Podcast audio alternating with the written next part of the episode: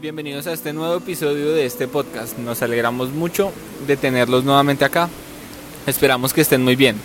En breve hablaremos de un tema muy importante respecto a la responsabilidad social empresarial. Aquí compartiremos unas reflexiones más personales para que demos un salto de conciencia.